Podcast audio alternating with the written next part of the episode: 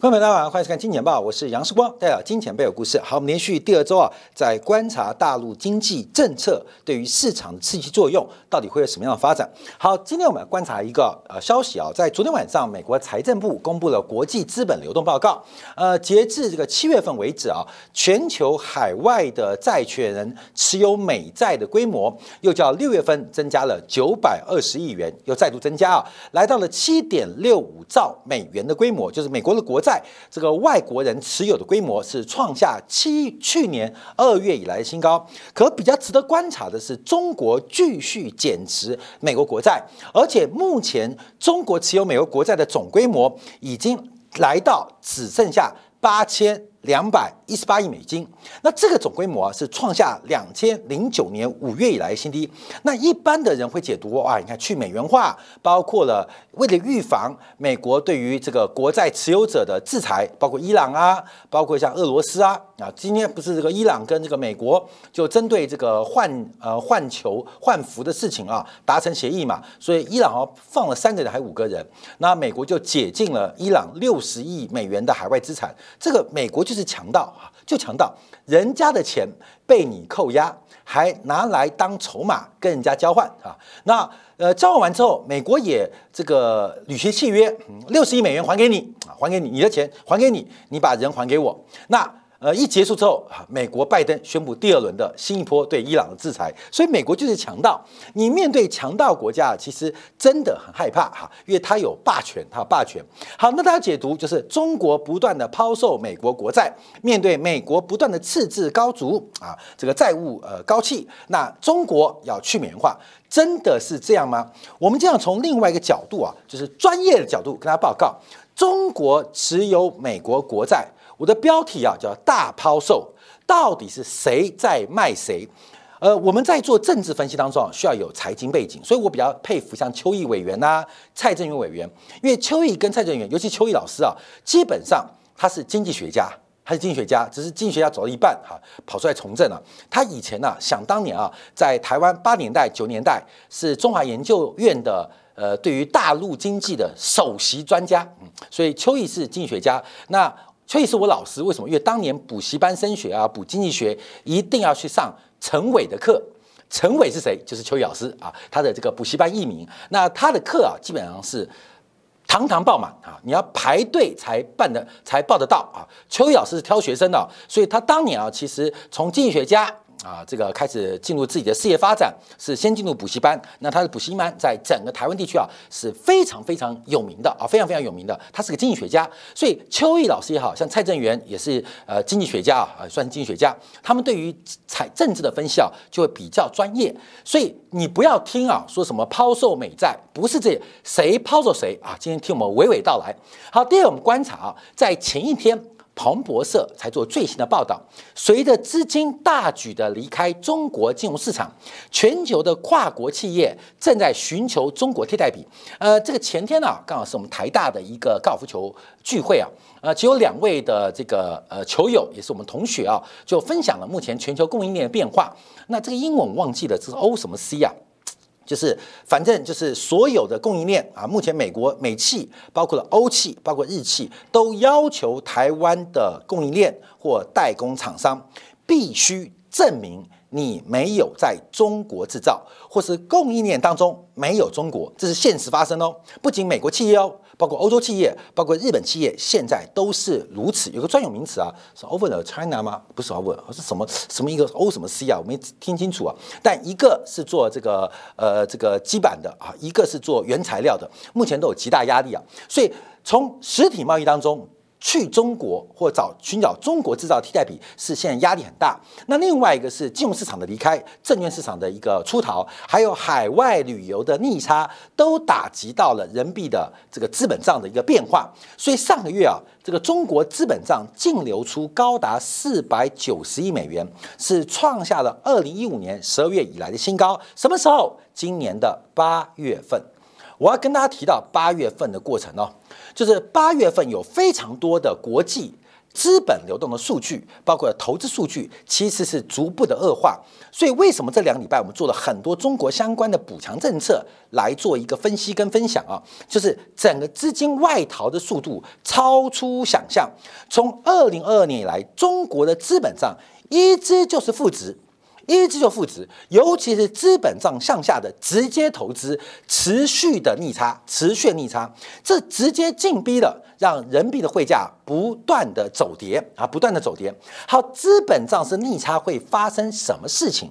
大家要特别有个专业的尝试，就是为什么中国人行会持有那么多的美债，最高奉手超过一点一兆美金，现在的持有量。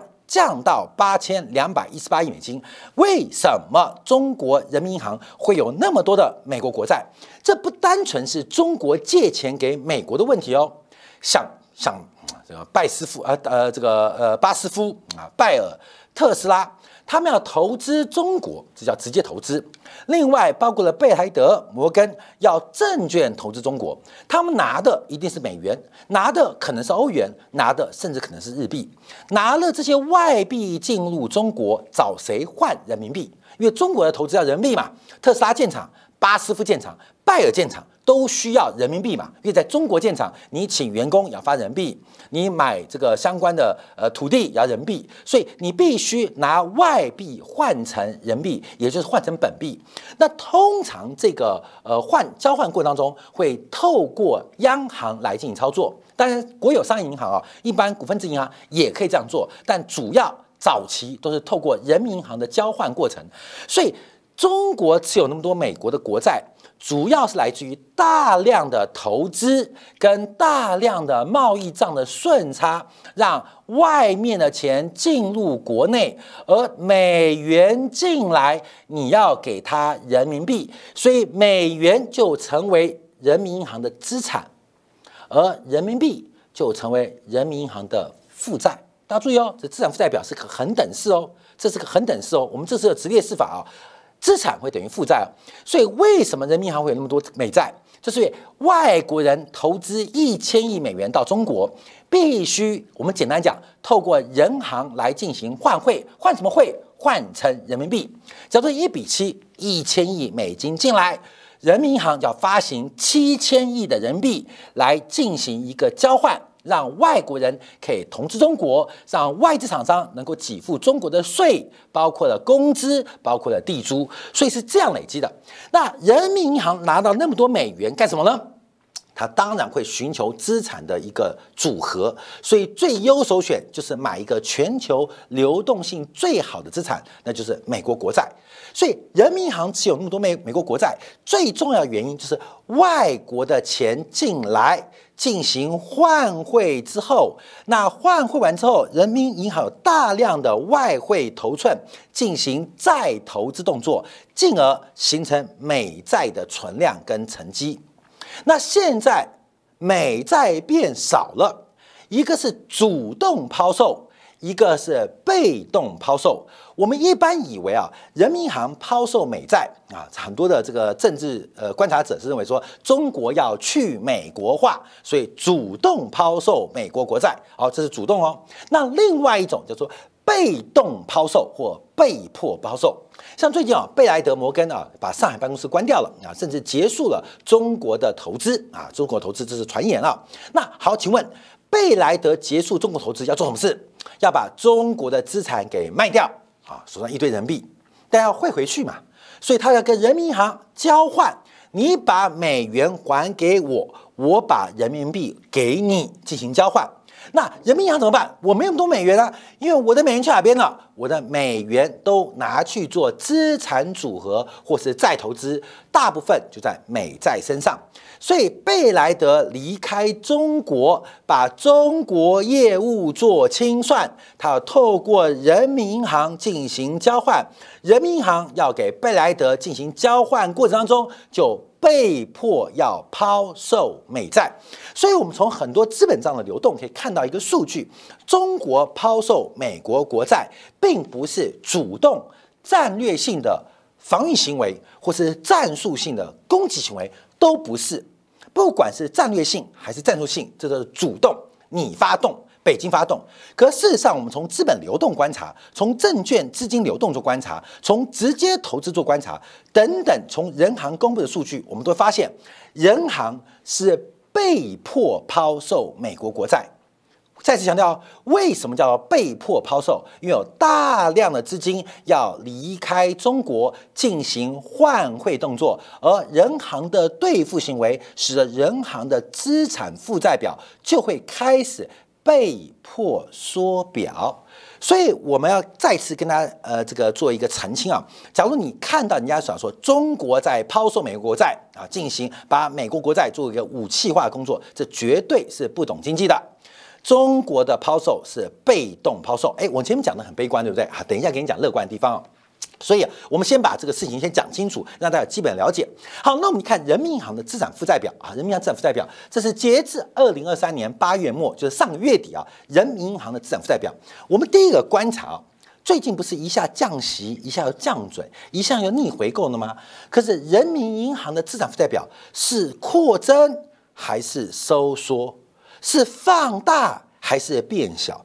人民银行的资产负债表常常代表一个该经济体它总体流动性的呃规模，所以人行是降息、降准、逆回购。那人民银行直观来讲，印钞之后，人民银行会变大，因为印钞。负债会增加，那怎么印钞？印了钞票跟市场交换资产或信用抵押品，增加自己的资产。所以，任何的降准、降息，甚至是逆回购这些刺激行为，常常容易刺激央行的资产负债表的扩大扩大啊，这是必然的。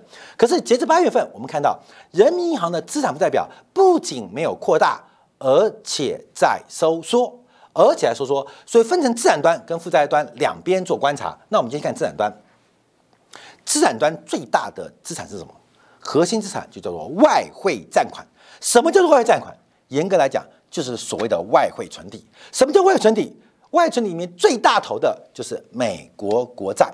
所以，人行的扩表为什么从总规模看不出来？不仅没有扩大。还在进行收缩，主要的原因就是整个人行的资产端当中遭遇到被动的缩表，或叫被迫的缩表。随着外汇的流失，资本账增量的消失，整个存量。它出现了问题，而资产端支撑的就是负债端，所以虽然逆回购，虽然降准降息，可是并没有办法有效的提高全市场的货币存量。所以大家了解到，中国的持有美国国债创下近十五年新低，二零零九年新低，到底发生什么事？啊，先要了解状况啊，大家知道这个经济的变化啊，基本上人行的这个操作，我们已经最简化哦。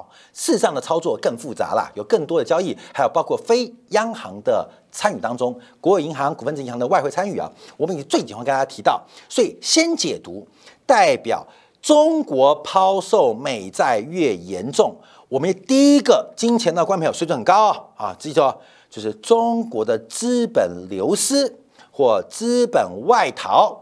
或是证券化或直接投资的逆差在扩大，所以导致了美国国债出现了存量的减少。中国央行持有存量减少，这个这个是绝对不会有问题的，关键要一下掌握。所以只要你看起来是乱扯，中国抛售美债，美国人完了。我跟你讲，这个政治家啊，或这个政政客或政治评论员，就是三流不入流，一点常识都没有，要大家切记哦。啊，我们讲的是绝对的事情。我不给你讲，呃，这个呃擦边球啊，所以大家先了解这个事情啊，了解事情要特别注意到。好，这会反映到什么现象？就是 M one 跟 M two 资产端跟负债端嘛。M1 M two 基本上有供给也有需求。同时，我们看到 M1 M two 包括了现金、居民存款、定型存款，包括外外汇存款，再加上了金融机构的活期存款。为什么 M1 M two 在过去几个月持续下滑？除了需求不振，除了需求端的问题，供给端。也出现了压力啊！大家了解了，所以这个这个事情啊，从呃来回辩证，你会看到事情的真相。讲到这边呢，天黑掉一半啊，这个世光怎么又来看看空中国的经济？其实都有周期啊，都有周期，可这个周期会出现一些变化啊，变化，我们就要看这个观察点。刚刚啊，我看了一下这个，呃，我最敬佩的技术派的分析大师蔡成昌老师的节目啊，他在分析啊，到底有没有可能入股是单脚单脚沉底啊，单脚沉底。我刚刚马上看一下单脚沉底。那蔡老师在技术分析当中啊，是我认为啊，是华人界圈的权威啊。这个蔡老师的技术分析非常非常强，所以在形态在量价，说实在话，假如他第二。没有人敢叫第一啊，所以我非常非常尊敬他的看法。可是我要特别提到，这几天我不是讲了吗？我们从上礼拜提到了三秒胶、壮阳药，这个为了强刺激，短期的作用可能会发生。而为什么单脚会沉底，就是我们看空中国资产长期走势的原因。观众朋友，你听懂了没有？为什么能够单脚沉沉底啊？这有可能性啊。假如单脚沉底会沉底的原因，就是我们为什么长期在未来时间看空中国资产的原因，大家要听得懂哦。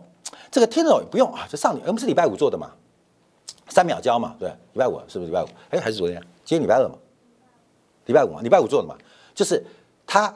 非市场的机制或介入了市场自然的机制，这会短期有效，长期受到严重的伤害。所以大家听懂时光观察哦。好，那我们先回来拉回来短线，因为啊，就在这个时候，人民银行、国家外汇管理局召开与外资金融机构跟外资企业的座谈会啊，九月十八号啊，九月十八号就在美国财政部公布这数据之后啊，数据之前啊，数据之前。人民银行和外管局就找了几家呃外商银行的大头，跟几个外资企业的代表来进行座谈啊座谈。那中方其实多次召开这个会议啊，在这边再度召开啊再度召开。那当然主要是要提振外资金融机构的信心，也要提振外资企业的投资信心。好，这个是善意的，也有可能是恶意的，也有可能是恶意哦。我们看到香港离岸人民币的拆款利率。最近异常的攀高，也就是人行绝对有能力，绝对有能力来狙击看空人民币的秃鹰，至少短期绝对有能力。我们看离岸人民币的拆款利率越来越高，就非常清楚，就非常明显。我可以用太多方法来狙击秃鹰，所以到底昨天讲了什么？第一个萝卜给你，我们非常欢迎外资。不管是我们证券的投资，还是直接建厂投资，所以找了这个包括了巴斯夫啊、施耐德啊、特斯拉来做代表，也找了各个从呃美系的银行、英系的银行、日系银行、法系银行、德系银行，全部都来啊，全部都来。萝卜给你，萝卜不吃，我棒子随后。你们不做多中国可以，可是你们敢做空中国，我们就有霹雳武器。我们在上礼拜一特别引用了路透社的一个消息面，人行已经开始释放出资本管制的消息跟声音，这是一个非常重要的举措哦。所以在这个消息之后，人民币开始止贬了。我们也在节目当中过去一个礼拜不断提大家注意到汇市的大事啊，三元悖论，只要把资本的自由流动给拉掉。自由拉掉，再把流动给拉掉，这所谓的三元悖论，它就会出现不同的情况。当资本不能自由流动的时刻，零到一百分呐。过去中国啊，零是无限制，一百分是绝对限制。过去中国的资本限制啊，大概是六十分，现在可能已经变成九十分了。所以资本自由流动，只要一旦封住，稳定汇率跟独立的货币政策。就会发生效用，那这个做法对人民币的国际化长期是不利的，长期是不利的，不利什么啊？就这种新闻呐，这种新闻是不利的啦，长期结构是不对的啦。可是为了稳住汇率，稳住国内的资产价格，不管是房市、股市，非做不可。非做不可，这就是我们短线认为中国资产有反弹的机会，但长期不要吃太多。那这个对于结构发展会。产生长期损害的风险啊，这是我们做观察的。哦。所以，我们从这几个角度跟大家做分析啊，分析。所以大家了解这个连续剧是怎么演的。好，再往下观察。嗯，讲完话之后，今天啊，入股开低走高，开低走高，开高走低不打紧，开高走低杀什么？开低走高涨什么？过去一段时间，很多人认为啊，中国股市的机会在创业板，在科技股。我始终过几年我没有改过，我认为中国的高科技产业十之七八都是骗局，都是骗局。那十之八九都是小作文。所以中国股市真的要反弹，不可能靠高新科技、高新创业。不可能呐！我说不可能就是不可能的。哎，关键你要多去跑跑实业，就知道不可能呐！啊不可能。当然有很多小粉喷我，但中国股市要救的话，一定会走中字辈或大金融板块。今天我们看到今天的开低走高很特别啊，这是四大银行、工农中建，四大银行、工农中建啊，就中国四大国有行。好，关键你看这个形态跟。频频创下新低的创业板，跟现在朝不保夕的深圳指数，怎么完全不一样？今天工商银行一个长红，准备挑战上周五的高点，而农业银行已经做突破喽，中国银行也开始转强，另外包括建设银行也创下了过去一个月新高，中国股市趴在地上。除了煤炭股、除了石油股走高之外，四大银行开始出现了加力跟发力的行为。哎，这个人行最近的动作高度有关。各位注意哦，一旦抛弃自由市场的限制啊，自由市场可能是个限，是个紧箍咒啊。我们要自由主义，要学美国啊，开放市场，只要把这紧箍咒丢掉啊，市场可以回到。计划经济的领域，半开放啊，计划经济是零，自由市场是一百。谁说一定要零或一百？我可以二十五啊，我可以十一啊，各位，你懂意思吗？所以四大银行的发动怪怪的哦。那我们且在前走，看看明天走势能不能做第二天突破。好，另外假如用国有大型行的指数，那更是三角收敛的末端。所以我们看到政策正在发力，政策在发力。就算吃了再多补药没有效果，也会叫我的兵妃热烈鼓掌，棒棒棒啊！各位，这一定要做的样子啊。所以，我们看到整个市场的变化开始一步一步出现脉动，长期能不能扭转，非常有疑问。可是，短期的刺激跟政策已经用出了非常强烈之期，连资本管制的前瞻指引。都出笼啦，连大行、连外资都开始约见了。人民币止稳之后，中国占价格的反弹就会有可能出现了，有可能出现了。好，我们再看啊，国有大型行的指数会跟 A 五十期货什么关系？为什么要讲这个？因为外资唯一对中国资产能够避险的，就是 A 五十期货。就是 A 五十期货，反过来，外资要直接投资中国证券市场，最方便的也是 A 五十期货啊。这 A 五十我们指的是新加坡的 A 五十，所以 A 五十期货能不能恢复信心？什么叫信心？各位，什么信心？涨就有信心了。你不要骗我。你看前阵子大家对于 AI 都有信心，最近信心崩溃嘛？为什么有信心？因为它涨。为什么崩溃？因为它跌嘛？各位，不是这样吗？所以市场。不管是散户还是机构，怎么样恢复信心？你不要给我灌迷汤，你不要给我写作文，你涨给我看，我就有信心。不管怎么样啊，不管怎么讲，你看这像这个广达零八里啊，这次真是全呃这个呃全胜啊，始终说我不是 AI 股，股价就一直涨，你们散户就拼命拉，让我卖。那我又不好意思卖那么多，因为我已经太有钱了，就跟你们讲不要再炒了。可散户说零百里你不懂 AI 啊，所以就一直涨高，一直走高，零百里就一直卖啊，它不是一直卖，我夸张就是它不是那么乐观啊。那对，哎，你们不要那么热情好不好？我受宠若惊啊，受宠若惊。那可是散户一直冲啊，散户冲，然后现在跌了。你们说，我早就说了，早就说了，谁是赢家？谁是赢家？赢家就出来了。所以信心怎么来？涨就有信心，信心怎么消失？跌就没有信心。好，我们现在观察啊，因为大型国有大型银行指数啊，跟 A 五十期货的关系过度过去是高度正相关，过去高度正相关。那这个正相关在现在出现了背离，那后面发发生什么事情，就值得大家好好。来做观察跟判断哦。好，分享给所有金钱报的观众朋友。好，感谢大家收看啊。这个刚直播没有时间跟大家回应这个我们的这些金铁杆好朋友们啊。等一下我们来看一下欧洲央行，因为欧洲央行放出更新的消息哦，就是紧缩要进入第二阶段，紧缩要进入第二阶段。那请问第一阶段是什么？第一阶段怎么了？为什么要第二阶段啊？第二阶段啊，就跟没有通胀，假设是个癌症，第一阶段的治疗无效。才会有第二阶段嘛？